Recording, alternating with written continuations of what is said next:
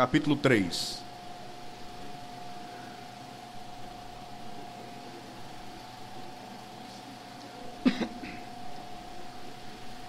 Eu quero compartilhar com os irmãos uma palavra nesta noite. Êxodo, capítulo 3, versículo 21 para quem chegou após a leitura poder se inteirar. Êxodo capítulo 3, versículo 21, quem achou diz amém. E eu darei graça a este povo aos olhos dos egípcios, e acontecerá que quando sairdes, não saireis vazios. Capítulo 10, versículo 26 ainda, e o texto diz assim: E também o nosso gado há de ir conosco, e nem uma unha ficará. Quem diz amém, meus irmãos? O texto que lemos e a palavra que eu quero compartilhar com os irmãos nesta noite, ela trata sobre o momento da libertação do povo de Deus, do povo de Israel, da peregrinação na terra do Egito. Quando nós lemos os primeiros capítulos do livro do Êxodo, nós nos deparamos com a realidade quando José, filho de Jacó, estava ainda como governador do Egito e até então as coisas estavam andando de bom a melhor. Só que o texto diz que chegou um momento em que Faraó, o Faraó que conhecia a José e que havia levantado José como governador do Egito, ele morre. Quando ele morre, o texto diz que um outro faraó se levanta sobre o Egito, e esse faraó que se levantou sobre o Egito, ele não conhecia José. Nesse tempo, José também já havia morrido, e esse faraó que se levanta, por desconhecer a história de José, a história do povo de Israel, que chegaram ao Egito por conta de uma fome intensa que havia se esparramado sobre a terra, os sete anos das vacas magras, este povo ficaram habitando e morando no Egito. O texto diz que o povo de Israel começa a crescer de uma maneira grandiosa, mesmo o texto fazendo questão de mencionar que Israel eles eram escravos dentro do Egito, Todavia, o texto diz que o povo de Deus, mesmo como escravo, mesmo como servo, eles estão crescendo, estão se multiplicando de uma maneira grandiosa. Isto, de certa maneira, causou um espanto e um alarme no faraó da época. E a palavra faraó, o nome faraó, é um título dos reis do Egito. Algumas crenças históricas e místicas declaram que houve um escriba, um profeta, que havia profetizado para Faraó, dizendo, através da sua mensagem, que haveria um menino que nasceria dentro dos israelitas, dentro dos hebreus. E segundo os relatos históricos, dizem que este profeta, quando profetizou para Faraó, declarando que nasceria uma, uma criança do sexo masculino dos hebreus, ele seria muito admirado por todo mundo, ao ponto de que ele conseguiria humilhar a nação egípcia. É bom nós nos lembrarmos que o Egito, aqui no contexto bíblico, ele é a maior potência mundial da época. O Egito foi tido como uma grande nação que emplacava a sua autoridade que dizimava as nações da época, de maneira que eles eram respeitados. Tanto que os faraós da época, eles não apenas eram considerados como reis, mas eles eram tidos como titãs ou semideuses, eram homens cheios de uma autoridade mística da época e que provocavam e que obrigavam os homens a lhe adorarem como se eles fossem deuses de fato. O fato é que o Egito agora se vê ameaçado por esta profecia, por esta palavra que nasceria alguém dentro dos israelitas que de repente teria toda a glória da terra e que esmagaria a nação egípcia. Isto causou um alarme, isto causou uma preocupação no faraó da época, e é por essa razão que o texto vai nos afirmar que ele começa agora a castigar o povo de Deus de uma maneira grande.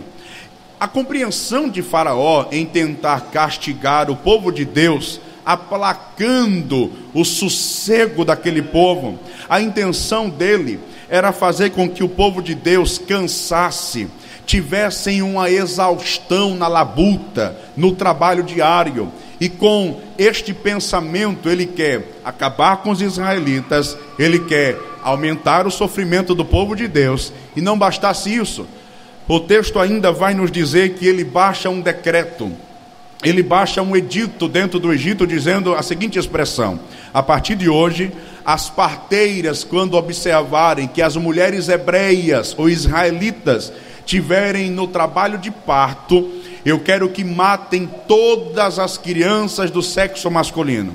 A intenção de Faraó com isso é tentar neutralizar o crescimento do exército israelita porque na época não era permitido que mulheres entrassem no exército, apenas os homens. Então, quando ele quer diminuir a quantidade de meninos de Israel, automaticamente ele está querendo diminuir o crescimento do exército de Israel.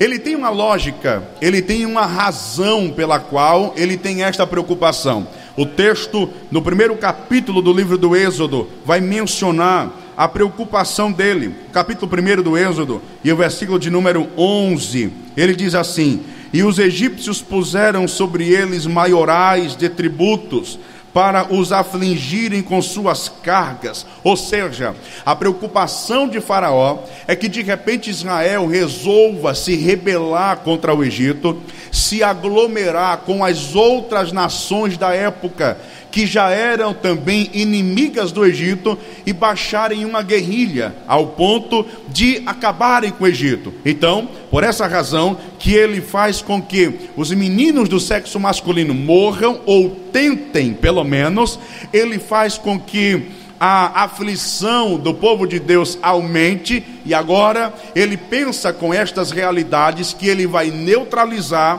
aplacar o crescimento do exército do povo de Deus. É importante salientar e dizer aos irmãos em algumas verdades aqui. Nesta linguagem bíblica do Antigo Testamento, nós temos aqui uma linguagem figurada.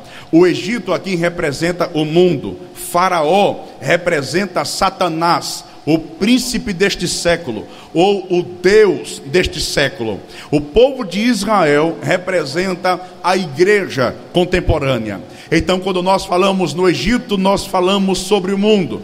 Quando nós falamos em Faraó, nós falamos sobre Satanás.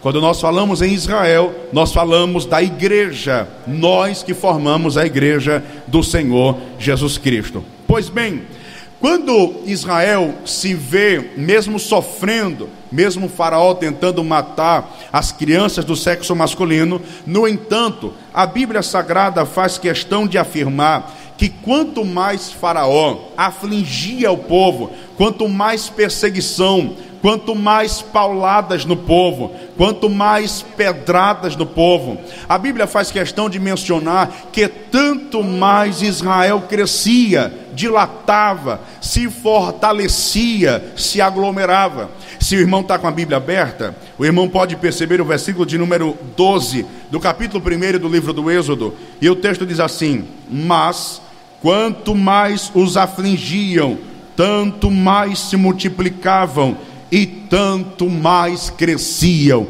Diga assim comigo: quanto mais perseguição, mais crescimento.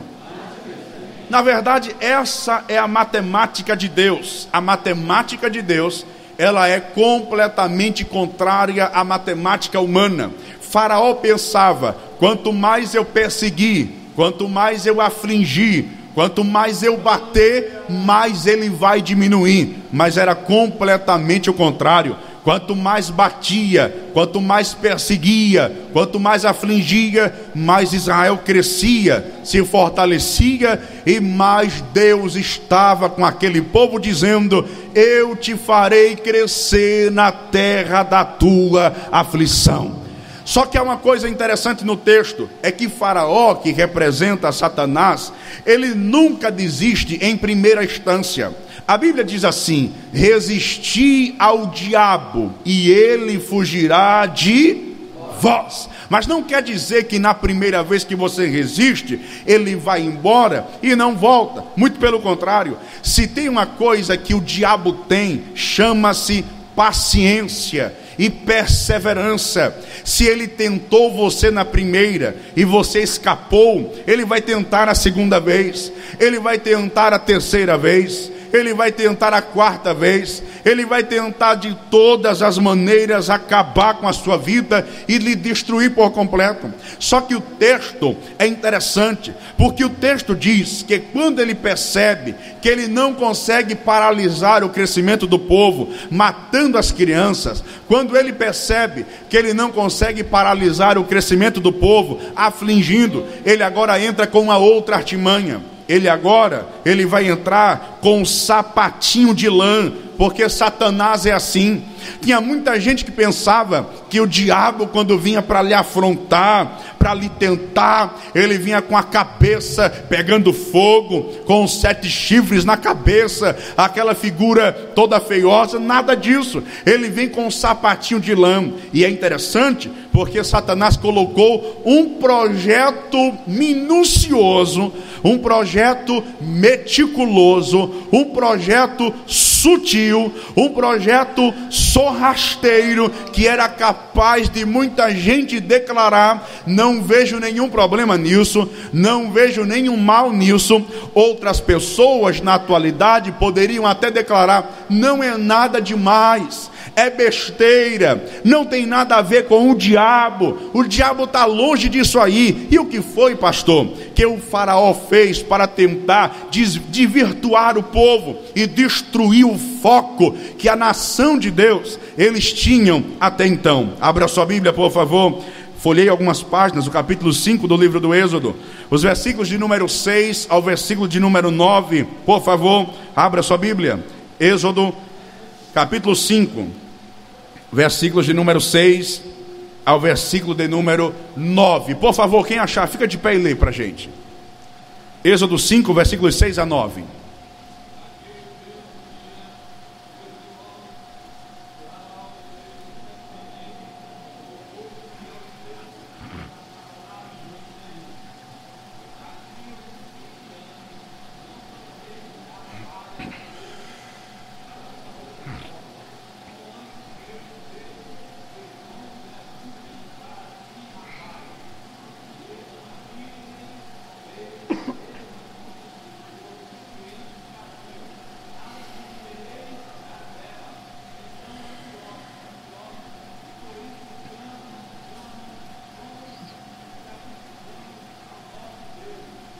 Nove.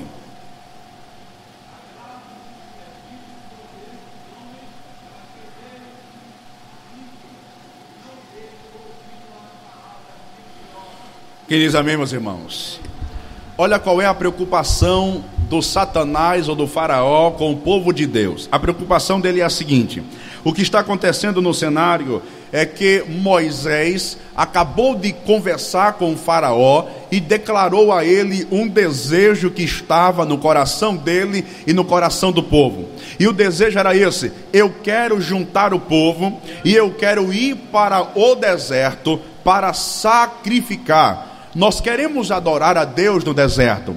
Nós queremos cultuar a Deus no deserto. Nós queremos cartas de liberação, porque nós queremos sair de dentro do Egito. A gente não quer ficar aqui dentro. A gente quer adorar, a gente quer cultuar, a gente quer sacrificar a Deus. Aí Faraó começa a perceber e a entender que o que levava o povo de Deus a desejar o culto, que o que levava o povo de Deus a desejar a adoração, o que levava aquele povo a desejar, sacrificar, cultuar, honrar a Deus era um único detalhe. E o detalhe era esse: este povo é ocioso. O que Faraó entendeu é que aquele povo, durante um dia de trabalho, como escravos que eles eram, estava sobrando tempo. Eles estavam trabalhando, estavam fazendo todo o serviço que era colocado para eles realizarem. No entanto, eles terminavam o serviço, mas sobrava tempo até completar as 24 horas do dia. Então Faraó entende o que leva este povo a desejar adorar, glorificar, sacrificar ao Deus que eles dizem adorar, é porque eles têm tempo, eles estão ociosos. Então o que é que Faraó faz? Faraó faz uma reunião e diz exatamente esta verdade. A partir de hoje, eu quero que esses escravos hebreus continuem fabricando a mesma quantidade de tijolos que eles fabricavam sempre. Só que tem um detalhe: os egípcios, eles é quem iam para a mata colher madeira, colher palha, a matéria-prima, para poder entregar aos hebreus e os hebreus fabricarem os tijolos. Então Faraó, ele diz exatamente isto: a partir de hoje, os egípcios não vai mais na mata pegar matéria-prima para vocês. São vocês mesmos que vão para a mata, vão gastar tempo procurando palha, procurando é, a matéria-prima para o tijolo. Vocês vão voltar e detalhe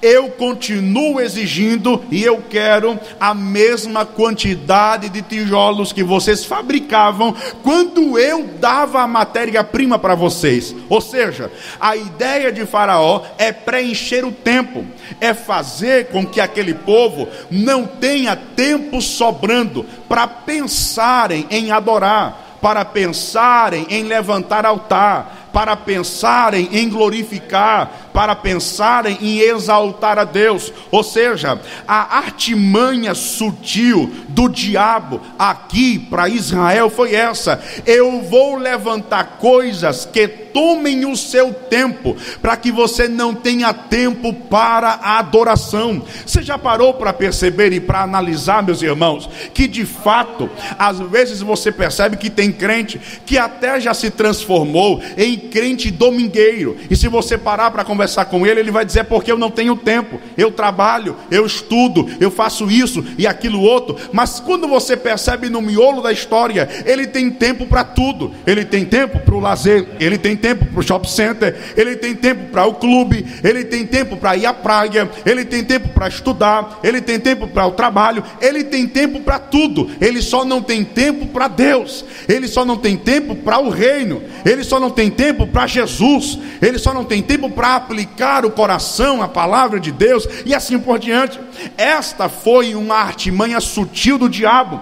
Eu vou preencher o tempo, eu vou deixar este povo sem tempo, e quando eles não tiverem tempo, eles nem vão se lembrar de Deus, eles nem vão se lembrar de culto, eles nem vão se lembrar de altar eles nem vão se lembrar de exaltar, vai dar uma amnésia no cérebro, só que para a perturbação e para a contradição de Faraó, o texto diz que mesmo Israel tendo tempo para trabalhar de manhã, buscar palha, buscar cetro, fabricar a mesma quantidade de tijolos, o texto diz que Israel permanecia desejando adorar. O texto diz que Israel permanecia desejando cultuar. O que é que eu entendo? É que mesmo sem tempo havia desejo, mesmo sem tempo havia alegria, mesmo sem tempo a alma ainda desejava,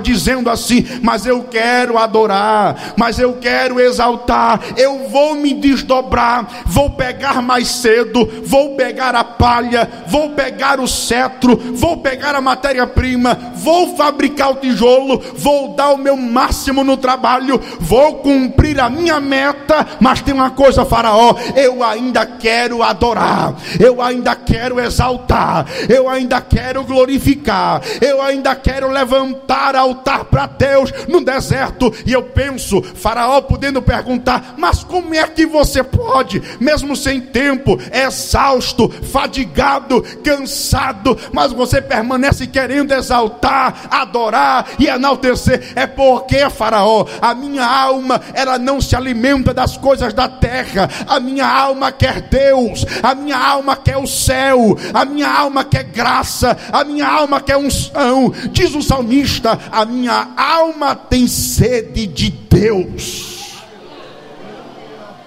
O salmista diz assim: assim como um servo brama pelas correntes das águas, assim a minha alma suspira por ti. Diga assim para o seu irmão: precisamos ter desejo por Deus. Cuidado com as coisas que tomam seu tempo. Cuidado com as coisas que preenchem o seu tempo, ao ponto de não lhe sobrar tempo para Deus. Só que Faraó percebe que, mesmo assim, mesmo sem ter tanto tempo, Israel permanecia desejando adorá-lo na beleza da sua santidade. Pergunta aos irmãos: o que é que Faraó faz? Desiste? Não. A partir deste momento, o texto vai dizer que Faraó ele lança para Israel quatro propostas. Quantas propostas? Não ouvi? Quatro propostas. E as propostas que Faraó levanta para Moisés e por consequência para Israel, era com um único objetivo. O objetivo era esse. O que é que Faraó quer? Sair do Egito. Repete comigo. Israel. Diga assim: Israel quer sair do Egito. É como quem diz: a igreja querendo sair do mundo. Faraó que representa o diabo vai querer que a igreja saia do Egito? Vai querer. Como ele não quer, o que, é que ele vai fazer? Ele vai lançar quatro propostas para que Israel desista de sair de dentro do Egito. E é exatamente sobre isso que eu quero falar esta noite. As quatro propostas de Faraó para o povo de Israel desistirem de se desconectarem das terras do Egito. Abra sua Bíblia, por favor. Você precisa estar com a Bíblia aberta. Vamos para a primeira proposta.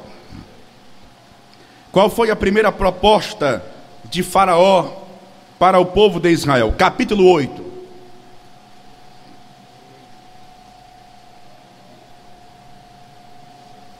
Quem achar, leia por favor, versículo 25. Êxodo 8, versículo de número 25. Quem achar pode ler. Primeira proposta de Faraó para o povo de Israel. Quem vai ler? 8 e 25 de Êxodo. Então chamou Faraó Moisés e Arão e disse: Ide sacrificai ao vosso Deus nesta terra. Quem diz amém, meus irmãos? Olha para cá. A primeira proposta que Faraó faz para o povo de Israel é exatamente essa. Vocês querem ir para onde? O deserto? Vocês querem sair do Egito? Tudo bem. Agora eu tenho uma proposta para fazer para vocês. E a proposta é a seguinte: vocês querem sacrificar? Sacrifiquem. Agora sacrifiquem a Deus só nesta terra. O que é que Faraó está propondo, propondo para o povo de Israel e para Moisés? Você quer adorar? Pode adorar, mas adore só nessa terra. Você quer sacrificar? Pode sacrificar, mas sacrifique só nesta terra.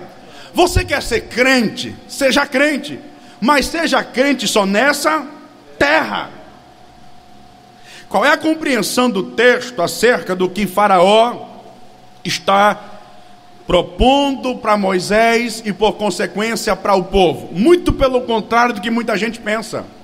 Faraó aqui não está propondo para que, para que Moisés e o povo não adorem a Deus, não. O que Moisés está recebendo de proposta de Faraó é: você quer adorar? Pode adorar. Você quer ser crente? Seja crente. Você quer sacrificar a Deus? Pode sacrificar. Agora tem um detalhe: eu quero que você faça tudo isso somente nesse lugar. Em outro lugar, você não vai fazer absolutamente nada das coisas que você vai fazer nesta terra. Por que é que Faraó propõe isso, irmãos? Vale salientar e pontuar que o Egito era uma nação pagã, idólatra, que adoravam, veneravam e reverenciavam a tantas divindades da época, como por exemplo o rio Nilo. O rio Nilo era um deus para eles, era uma divindade. O boi, o boi era chamado do deus Apis, um deus egípcio. A vaca também era uma deusa egípcia chamada Ator. Era tudo lá no Egito era Deus. Então o que Faraó está declarando e propondo para o povo de Deus é: quer adorar a Jeová? Pode adorar mas adore a Ele como eu adoro ao boi, como eu adoro a vaca, como eu adoro ao rio Nilo. Ou seja, o que ele está dizendo é: acrescenta mais esse Deus na relação. A relação é grande, tem muitos deuses aqui, então um a mais, um a menos, vai fazer diferença nenhuma. Pode adorar, pode exaltar. Agora, somente nessa terra, em outro lugar, você nem pense em ser crente, em adorar a Jeová, em levantar altar, em nada disso. O que é que eu entendo com isso, pastor? Eu entendo que a primeira proposta do diabo para a igreja e para muitos cristãos da nossa era, da pós-modernidade, é exatamente essa. Você quer ser crente? Pode ser crente, não, não vou lhe proibir, não tem problema. Agora, seja crente somente dentro do templo, seja canela de fogo, seja de altar, seja de adoração, seja de efervescência, seja do jejum, da palavra, do clamor, seja homem de Deus, seja mulher de Deus, mas somente aqui, nesta terra, somente no templo, somente na igreja. Agora, quando sair daqui, se esqueça que você é crente. Quando entrar em casa, se esqueça que você é mulher de Deus. Quando entrar na faculdade, nem se lembre de Jeová, é para ser crente somente nesta terra. E eu começo a perceber e começo a entender e a tem uma percepção ruim destas coisas. Nós vivemos um tempo em que as coisas estão exatamente desta maneira. Tem muito crente que só é crente aqui dentro, lá fora, ninguém sabe que ele é crente. Há uns 40 anos atrás, há uns 50 anos atrás, era fácil identificar um crente. Você conhecia o crente pela compostura dele, pela decência dele, pela vergonha na cara dele. Era assim ou era, meus irmãos? Eu não escutei. Era assim ou não era? De longe, quando você olhava, Oxa, aquilo ali, aquilo ali é crente. Era assim ou não era? Tinha diferença.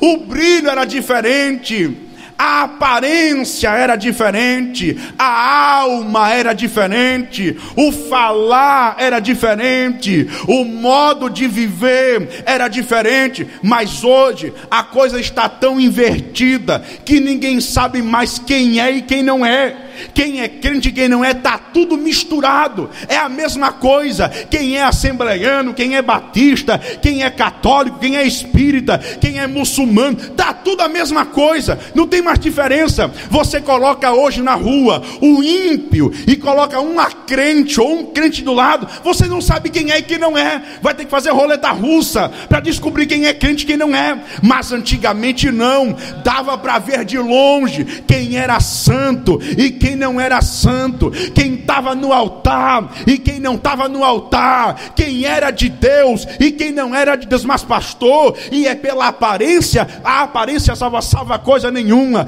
mas a santidade de Deus, ela não é apenas para a alma, ela é para o corpo, ela é para a alma, ela é para o espírito. A Bíblia diz em Malaquias capítulo 3, versículo 18: Então vereis outra vez a diferença entre o justo justo e o ímpio, entre quem serve a Deus e entre quem não serve a Deus. Escute bem: há houve e sempre haverá diferença entre o justo e o ímpio, entre quem serve a Deus e entre quem não serve. Mas hoje está assim: o camarada vem para a igreja e quando chega aqui dentro, ele coloca a capa da religiosidade, levanta a mão para dar glória a Deus, canta até se balançando, fala em línguas estranhas, é até capaz de chorar no culto, mas quando sai daqui, vive uma vida desmantelada, fora do altar de Deus. Tem dois guarda-roupa, tem um guarda-roupa do culto e o guarda-roupa da faculdade. Para vir para a igreja, ela coloca uma saia até composta, uma blusa até composta, uma roupa até composta, mas quando vai para a faculdade é com a saia beirando a coxa, é com decote tamanho do mundo, uma vergonha para o evangelho. Estão bagunçando com o reino, estão bagunçando com a Bíblia, estão bagunçando com Deus, estão achando que Deus é cego. Vem para a igreja santinha, purificada, no altar, mas na rua ninguém sabe que é crente, anda depravada, anda pior do que ímpio, porque eu vou confessar aos irmãos esta noite: tem pessoas que não são crentes, que são ímpias, mas que tem mais modesta, que tem mais pudor e tem mais vergonha do que algumas pessoas que se dizem crente, que na igreja é uma coisa, mas na rua é outra, que no altar é uma coisa, mas em casa é outra, que no altar canta, mas na rua está blasfemando de Deus, está envergonhando o evangelho. Ele é uma coisa aqui, mas é outra coisa lá fora. Pode me suportar que hoje o mocotó é mais grosso do que você ouviu até hoje. Que evangelho é esse? Que é o evangelho do templo, e não é o evangelho da rua. Bem, tá indo para onde? Vamos para a igreja. Aí vai para o guarda-roupa. Aí tem que ser esse vestido que é composto. Aí depois Vamos sair para o shopping? Ah, bota essa aqui mesmo. Essa aqui bem curtinha, bem sensual. Sacrifica a Deus somente nessa terra. Há uma geração na igreja de crentes mascarados. Diga aí para o seu irmão, suporte o pastor hoje.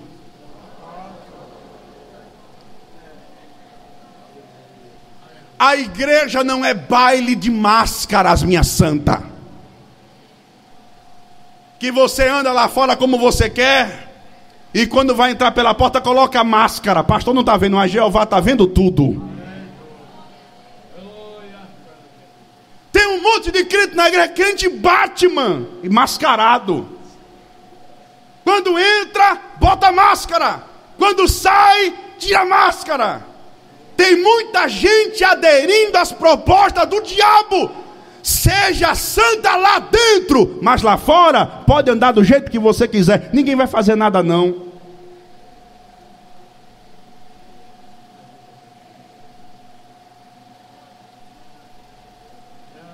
Estão ridicularizando o evangelho. E se o pastor falar é quadrado, é retrógrado, é atrasado, é duro demais. Mas se o pastor não fala, é besta, é mole, é vista grossa. Quem quiser gostar, goste. Quem não quiser gostar, problema seu. Eu não fui chamado para agradar ninguém. Eu fui chamado para dar tutano espiritual para o povo. Receba. Mas evangelho é mudança. Sim ou não, meus irmãos? Evangelho é mudança ou não? É mudança. Seja crente lá, mas aqui não. Proposta do diabo para a igreja da atualidade. Quem me entendeu, diga amém. amém. Segunda proposta, Êxodo 8 e 28. Quem pode ler, por favor?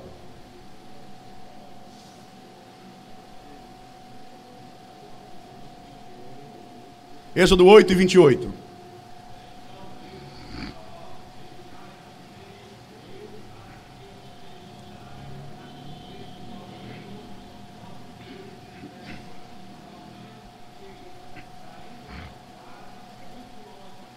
Diga assim comigo, por favor. Somente que indo, não vá muito longe. Você quer sair do Egito? Pode sair, mas não vá muito. Ou seja, o que Faraó está dizendo assim, mais ou menos assim: fique por perto. Vá, mas não vá muito longe, não. Fique por perto. O que significa essa proposta, pastor? É aquele jargão antigo do crente Raimundo. Um pé na igreja, um pé na igreja e um pé. Ele nem está fora e nem está dentro. Ele está lá e cá.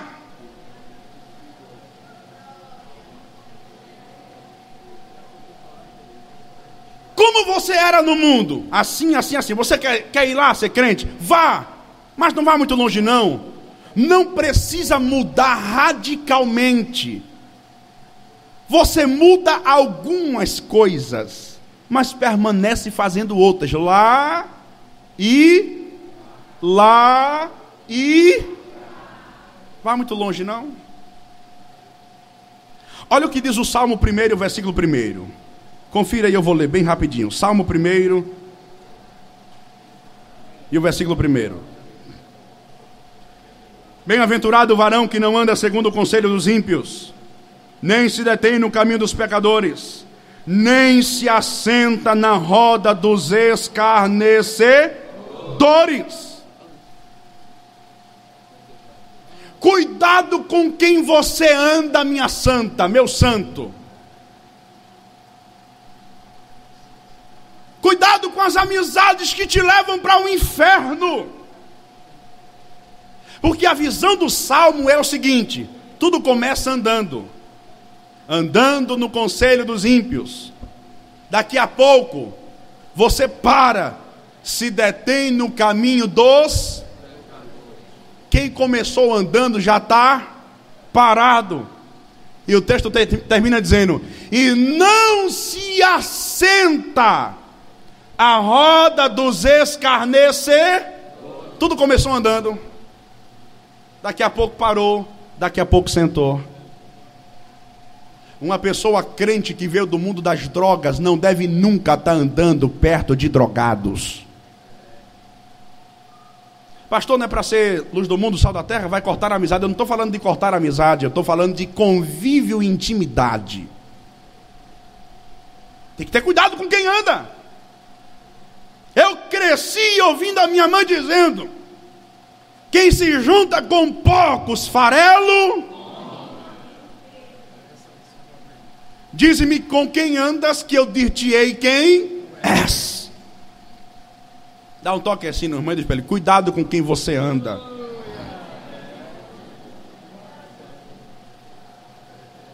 Ei, olha para cá. Você sabe qual foi a maior terapia do maior terapeuta de toda a história com o povo de Deus? O texto diz em Êxodo que Deus precisou de uma noite para arrancar mais de 2 milhões de pessoas do Egito e levar para o deserto. Quanto tempo? Quanto tempo? Diga assim, uma noite. Olha, irmãos, com uma noite Jeová tirou mais de 2 milhões do Egito e levou para o deserto, para chegar em Canaã. E quanto tempo Deus precisou para tirar o Egito de dentro do povo? 40 anos no calor do deserto. E pense como foi difícil tirar o Egito de dentro do povo. Tem muita gente que saiu do mundo, entrou na igreja, mas o mundo não saiu de dentro dele. Está aqui entre nós.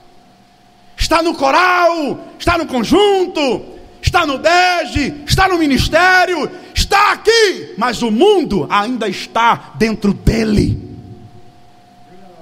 Foi 40 anos de tratamento de Deus para tirar as lembranças do povo acerca do Egito. E a Bíblia diz que o povo tinha saudade da cebola do Egito, tinha saudade do melão do Egito, tinha saudade do alho do Egito, tinha saudade da sepultura do Egito, tinha saudade dos capitões do Egito. É por isso que mais de 2 milhões de pessoas saíram do Egito, entraram no deserto, e só duas entraram em Canaã: Josué e Caleb. Porque no meio de 2 milhões, somente duas pessoas, pastor? Porque somente aqueles dois não tinham mais o Egito dentro deles. É uma realidade nossa, sim ou não? Pessoas que estão na igreja, mas quando você conversa, quando você anda, quando você vê, você ainda vê resquícios do Egito. Sim ou não? Sim ou não? Olha o que diz João capítulo 18, versículo 10. Abra sua Bíblia bem rapidinho, por favor. Quem achar, leia. João 18, 10.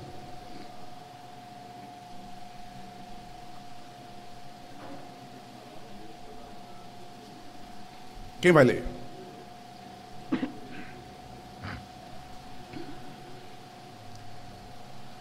João 18 e 10.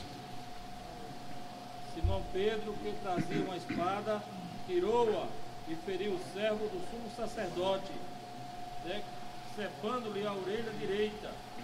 O nome daquele servo era Malco. Que diz amém, meus irmãos? Olha para cá.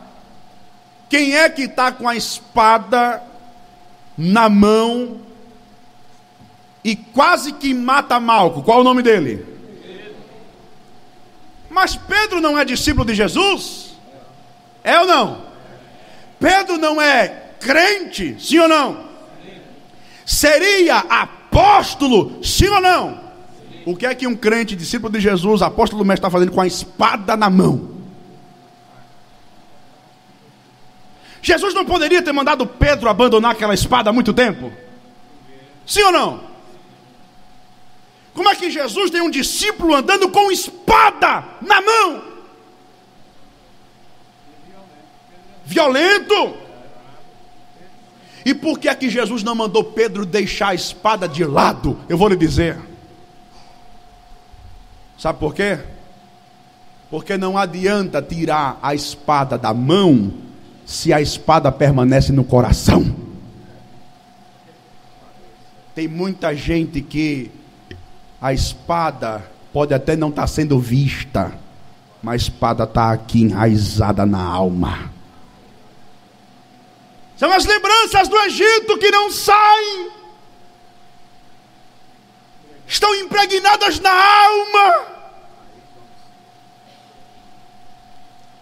Saímos do mundo, entramos na igreja, mas o mundo persiste em estar dentro de nós. E o diabo ainda diz assim: tem problema não, o que importa é que você está se esforçando e está dentro da igreja, proposta do inferno. Olha o que diz Número, capítulo 11. Números, capítulo 11. Deixa que leio rapidinho, mas acompanhe. Números 11 versículos 5 e 6. Lembramos-nos dos peixes que no Egito comíamos de graça, e dos pepinos, e dos melões, e dos porros, e das cebolas e dos alhos, mas agora a nossa alma se seca, coisa nenhuma há, senão este maná diante dos nossos olhos. Já haviam saído do Egito mas tinham lembranças do Egito e eram ingratos com o que Deus mandava para o povo comer.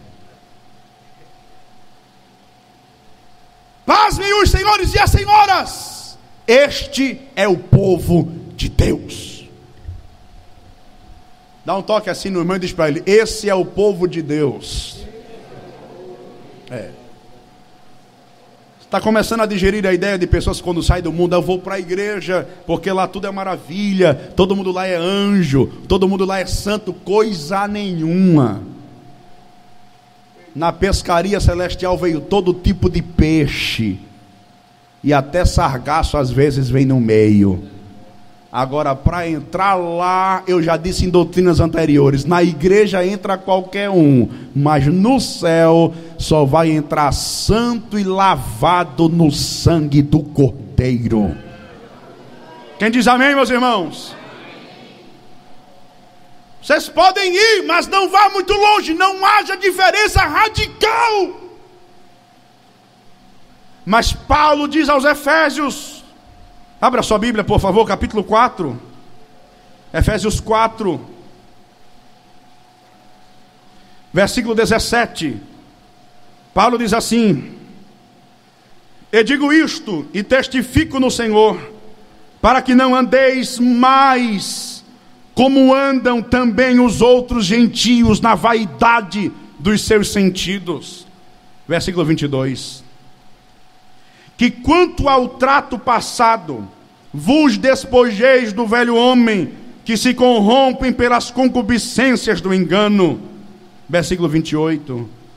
Aquele que furtava, não furte mais, antes trabalhe, fazendo com as mãos o que é bom, para que tenham o que repartir com o que tiver necessidade. O que é isso, pastor? Há uma diferença gritante entre quem é de Deus e entre quem não é de Deus. As práticas são mudadas radicalmente. Quem roubava, não rouba mais. Quem mentia, não mente mais. Quem deturpava, não deturpa mais. Quem enganava, não engana mais. Quem era lascívia, não é mais.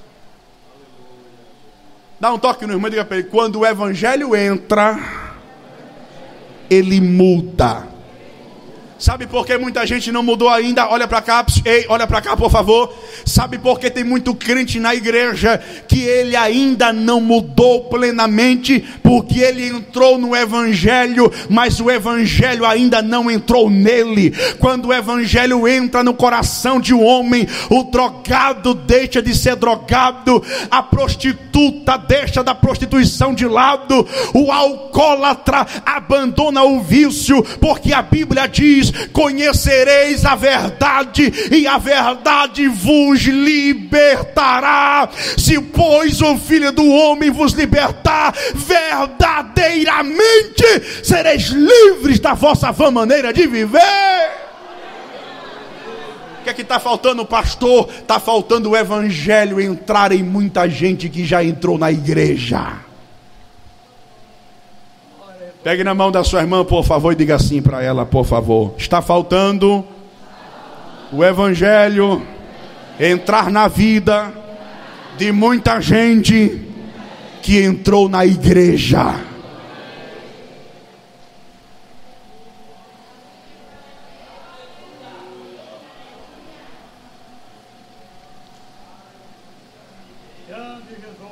A igreja de Jesus nunca será amada pelo mundo.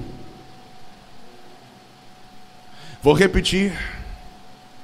A igreja de Jesus nunca será amada, tolerada e aplaudida pelo mundo.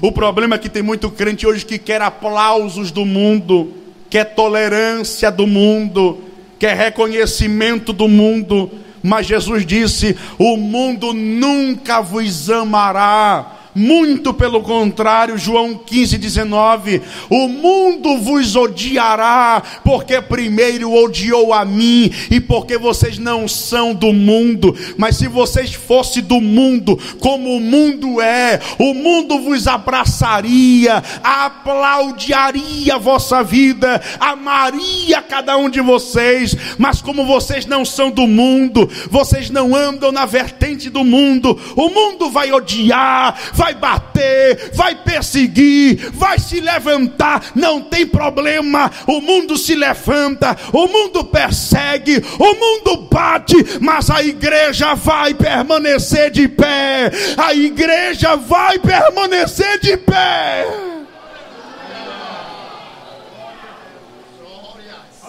Aí algumas pessoas, para não serem perseguidas e incompreendidas no mundo lá fora, Quando chegam lá fora, querem andar como o mundo anda, para o mundo abraçar. A igreja só será tolerada pelo mundo quando ela se mundanizar.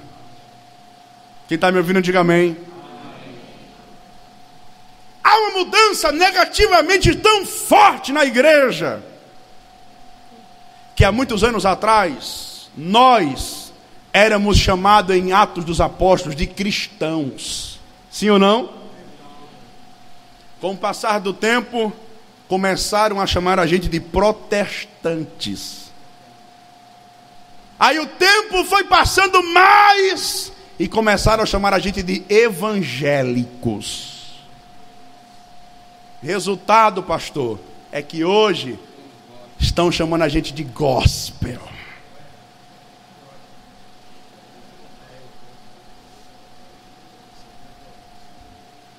Diga assim para o seu irmão: segure a batata, mas não abra brecha para o mundo entrar na sua vida. É gospel. Todo mundo hoje é gospel.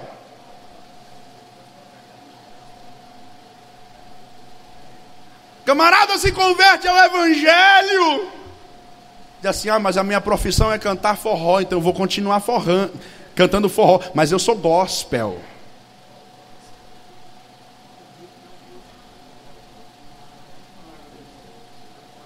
Tem até umas criaturas.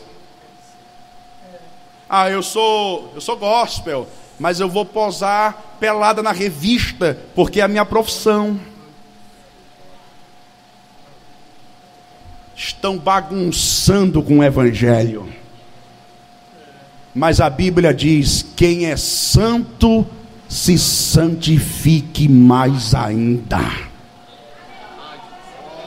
Porque no céu só vai entrar os santos. Terceira proposta, deixe-me correr.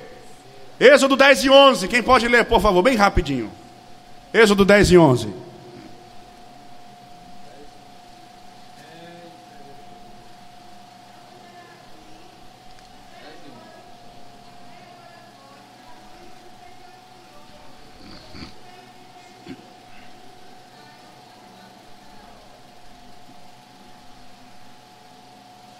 Quem diz amém, meus irmãos? Terceira proposta: não será ainda assim. Andai agora vós os homens. Qual é a terceira proposta de Faraó para o povo de Deus? Vocês querem sair do Egito? Vocês querem ir embora? Podem ir. Com uma ressalva. Qual é, Faraó? Só vai os homens. As mulheres e os meninos fica.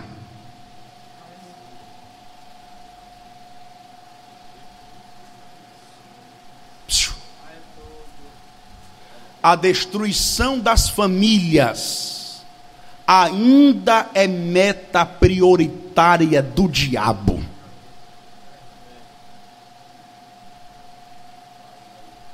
O que Faraó está propondo é a separação de pais e filhos, e maridos e mulheres. Você quer ser crente? Pode ir, mas abandona a tua mulher e teu filho e deixa ele aqui no Egito comigo. Alguns dias atrás, em doutrinas acerca da família, eu disse aqui à igreja em Paratibe, entre no altar, mas leve a sua esposa para o altar. Entre no altar, mas leve o seu marido para o altar. Entre no altar, mas leve os seus filhos para o altar. Mas sabe o que acontece?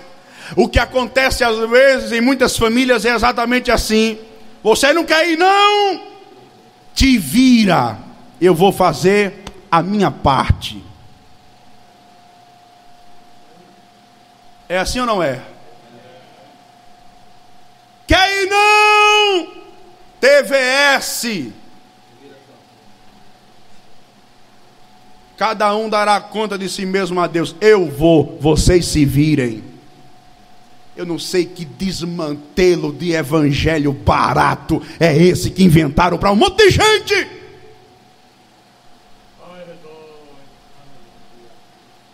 Evangelho começa na família. A João Batista, a Bíblia diz: e converterá o coração dos pais aos seus filhos. A prioridade do Evangelho é renovar o padrão de vida familiar. Aí o camarada vem para a igreja da glória a Jesus, está tudo muito bom, mas está um problema com a mulher, está um problema com os filhos, está um marasmo dentro de casa, mas na igreja está bem. É como aquele menino, mamãe, mamãe, mamãe, que foi menino? Pelo amor de Deus, vamos levar a cama, o sofá, a geladeira, o micro-ondas, leva tudo para aquela igreja. Menino, o que é está acontecendo? Eu não aguento mais, mamãe. Na igreja papai é anjo, mas em casa é demônio.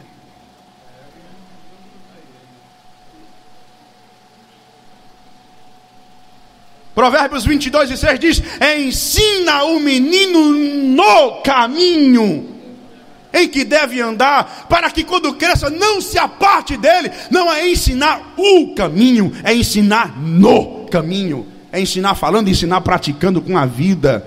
As palavras convencem, mas o exemplo arrasta. O faraó está preocupado em destruir lares não se engane, meu irmão. O diabo tem uma sede gigantesca para destruir o teu casamento e a tua família. É por isso que em Hebreus, acerca de Noé, diz em Hebreus 11, 7, que Noé construiu a arca exclusivamente para a salvação da sua família. Noé estava interessado não em salvar a si próprio, eu estou fazendo a minha parte, te vira, eu vou me embora. Não. Noé estava interessado em salvar a sua família. Pergunta aí para o irmão: você está interessado em salvar a sua família?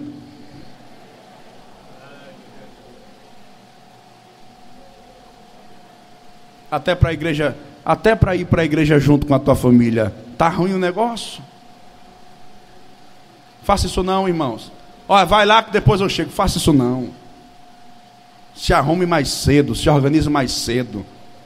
Mas quando for para a igreja, eu aprendi com os meus pastores: chegue na igreja junto com a sua família. Quem diz amém, meus irmãos? Uma família desestruturada é um empecilho espiritual. E tem um evangelho para lá de desmantelado, muita gente achando que pode estar bem com a família mal. Olha o que diz a primeira carta de Pedro, por favor. Capítulo 3. Primeira carta de Pedro.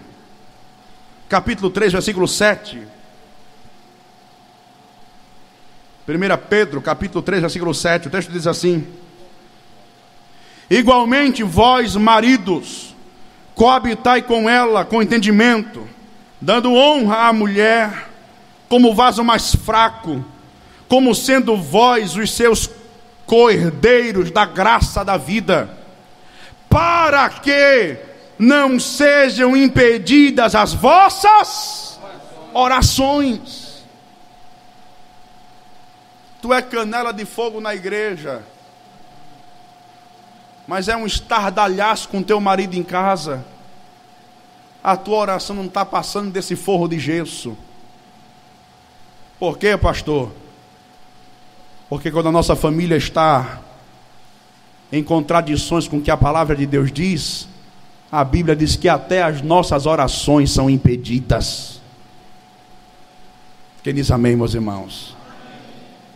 Mas eu já vi e já ouvi no ciclo de oração. Marido estava me aperreando em casa. Eu disse a ele: fica aí, que eu vou dar lugar a Jesus. Que Jesus é esse, irmão?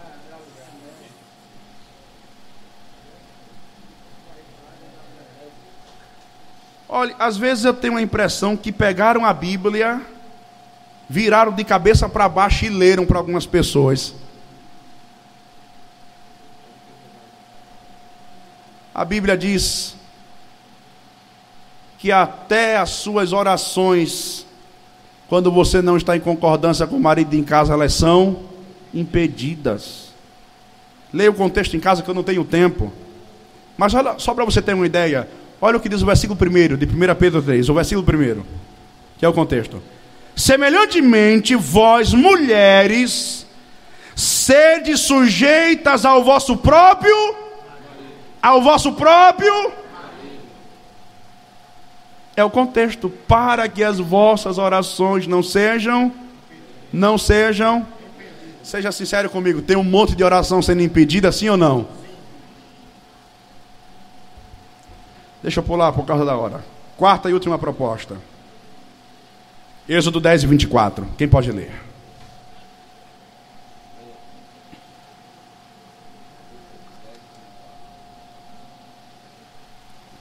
Dez e vinte e quatro. Quem pode ler?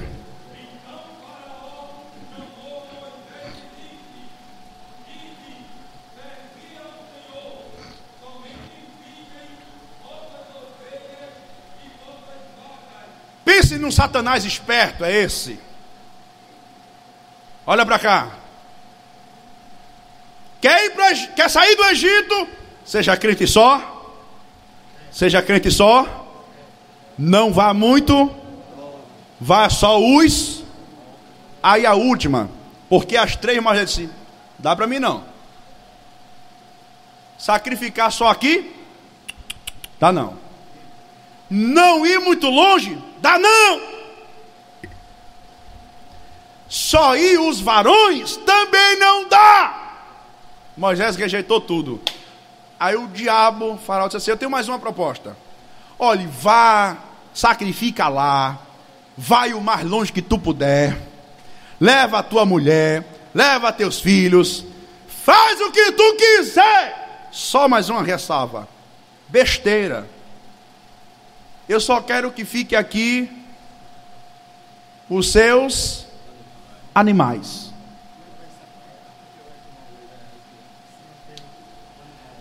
Alguns crentes diriam assim: nada demais, besteira. O que é que tem? Houve um escritor americano que disse que a ponte mais larga do mundo é do coração para o bolso. Diz que é o abismo mais profundo da humanidade, do coração para o bolso. Os animais eram a moeda da época.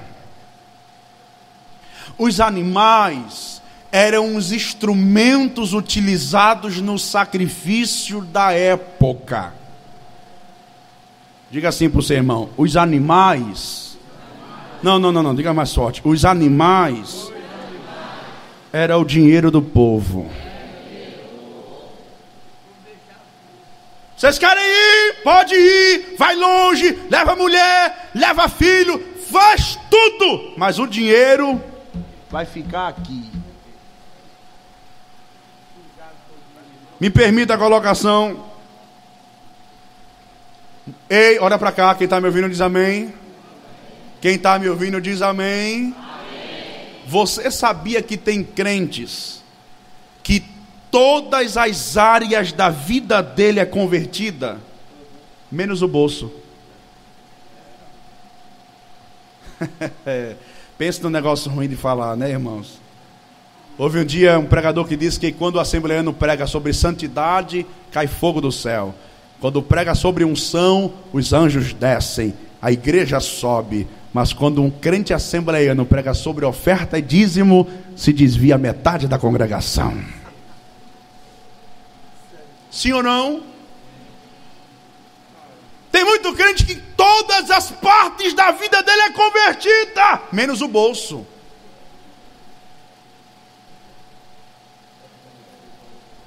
Ei, olha para cá. Diga assim para o seu irmão: tem muito crente. Faça assim: que saiu do Egito. Faça assim: que saiu do Egito. Diga assim, mas o bolso ficou lá.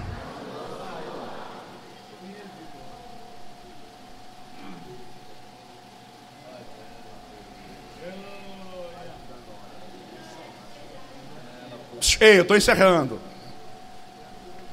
Se todas as áreas da sua vida forem convertidas, Deus vai te abençoar em todas as suas áreas. Amém? Diga assim comigo: se todas as áreas da minha vida forem convertidas, Deus me abençoará em todas as áreas. E se o bolso não é convertido? Deus vai abençoar o bolso? Não, seja sincero comigo, vai abençoar o bolso?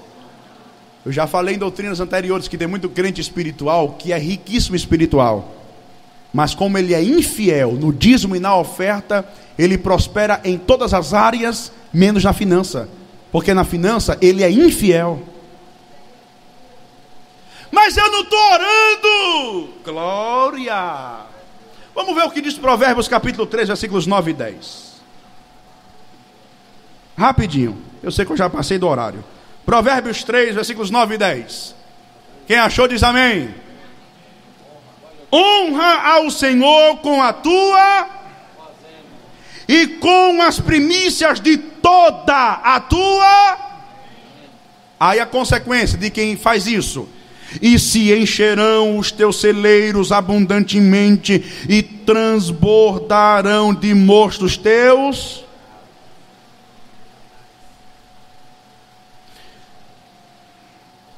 Para os celeiros abundarem e transbordarem, é só orar.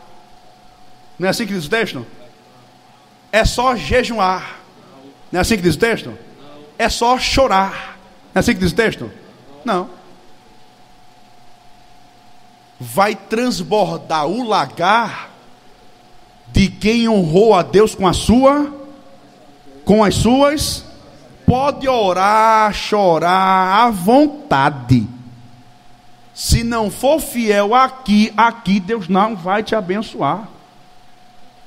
Jesus disse: aquele que é fiel no pouco, no muito eu o colocar Pastor, não dá para ser fiel porque é muito pouco. Aí a compreensão bíblica é exatamente essa. Quem não consegue administrar e ser fiel com pouco, nunca vai conseguir chegar no muito. Tem muita gente que saiu do Egito, mas o bolso dele ainda não saiu, ainda não foi convertido a Deus. A parábola dos talentos fala uma coisa interessante, Mateus capítulo 25. Abra sua Bíblia, algumas considerações bem rápido que eu quero fazer já para a conclusão. Mateus capítulo 25. Versículo de número 25. Quem achar, leia, por favor. 25 e 25 de Mateus.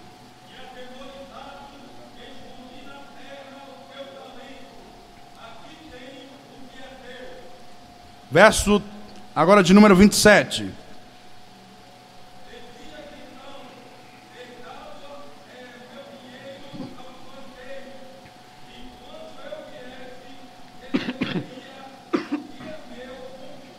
Quem diz amém? Olha para cá, já estou encerrando. Observe que nos dois versículos há uma consideração a ser pontuada. Na parábola, o Senhor da parábola é contundente quando ele diz assim, versículo 25: E atemorizado escondi na terra o teu talento ou dinheiro. A compreensão é que o dinheiro não era do servo, o dinheiro era do o dinheiro era do Verso 27. Devias então ter dado o meu dinheiro. O dinheiro é de quem? O dinheiro é de quem? É de Deus ou é nosso? É de Deus ou é nosso? A gente só está administrando. Deixa eu lhe fazer uma consideração. No mundo das finanças, dos empreendimentos, dos investimentos e etc., há uma máxima que diz o seguinte: dinheiro parado não rende. Dinheiro parado não rende. Você tem que fazer o quê? Uma aplicar. Bom, vou guardar o dinheiro no colchão de casa. Volte 100 anos depois que vai ter exatamente as mesmas cédulas. Porque ele não se multiplica. Qual é a compreensão?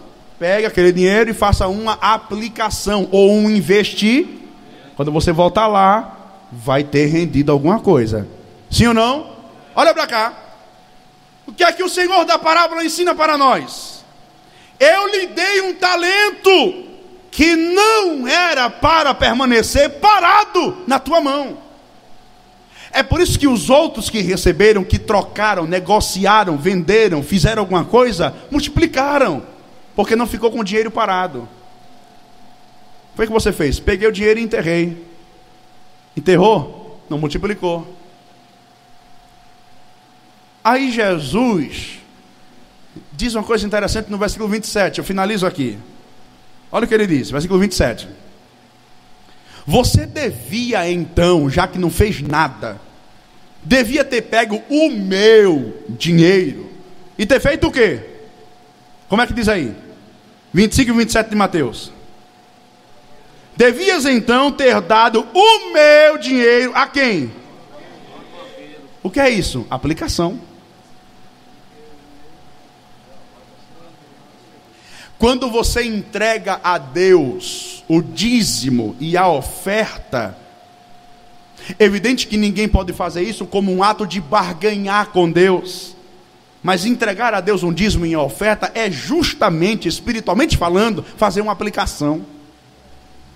Agora, quem faz isso com o pensamento de barganha não terá a sua recompensa, porque Deus não barganha, Deus não compactua com barganha. Mas a compreensão da parábola é essa: investimento. Você não prosperou o que eu te dei, porque o que eu te dei ficou na tua mão e você não aplicou. Quando você entrega a Deus a sua fidelidade financeira, você está fazendo uma aplicação espiritual. De maneira que o texto encerra com uma palavra de Moisés a Faraó. Êxodo 10 e 26. Vamos ler para eu encerrar. Depois de tantas propostas que Faraó fez para Moisés, vamos ver qual foi a resposta que Moisés deu para Faraó. Quem achar, bem forte, leia para toda a igreja ouvir. 10 e 26 de Êxodo.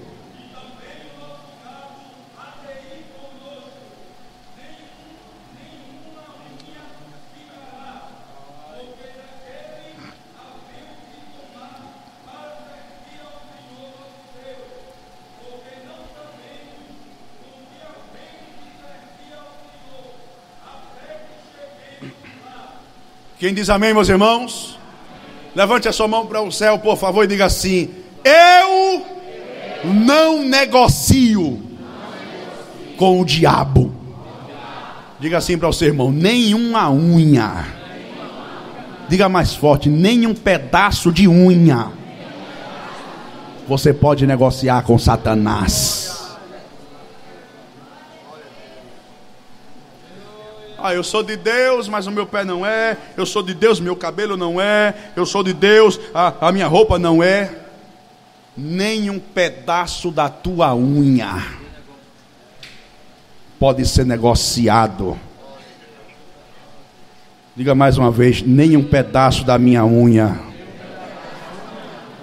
Segure a mão do seu irmão, por favor. Segure a mão dele. E diga bem forte assim comigo: O meu corpo a minha alma, o meu espírito e o meu bolso são de Deus. Seja você abençoado por Deus quando você for completamente de Deus. Eu não negocio nada com o mundo. Não negocie absolutamente nada da sua vida com o mundo. Você aceitou Jesus para ser completamente de Deus. Mas, pastor, até a minha unha, até a sua unha, sim, senhora. Seja de Deus, seu corpo, sua alma, seu espírito, seu bolso. Diga assim para o seu irmão: e até a sua unha. Olha, irmãos, eu encerro lhe dizendo uma verdade. Vamos ficar em pé, já estou encerrando.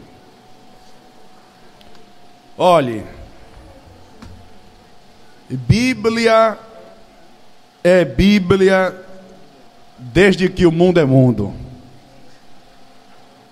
Desde que o mundo é mundo. Amém? Amém. Amém.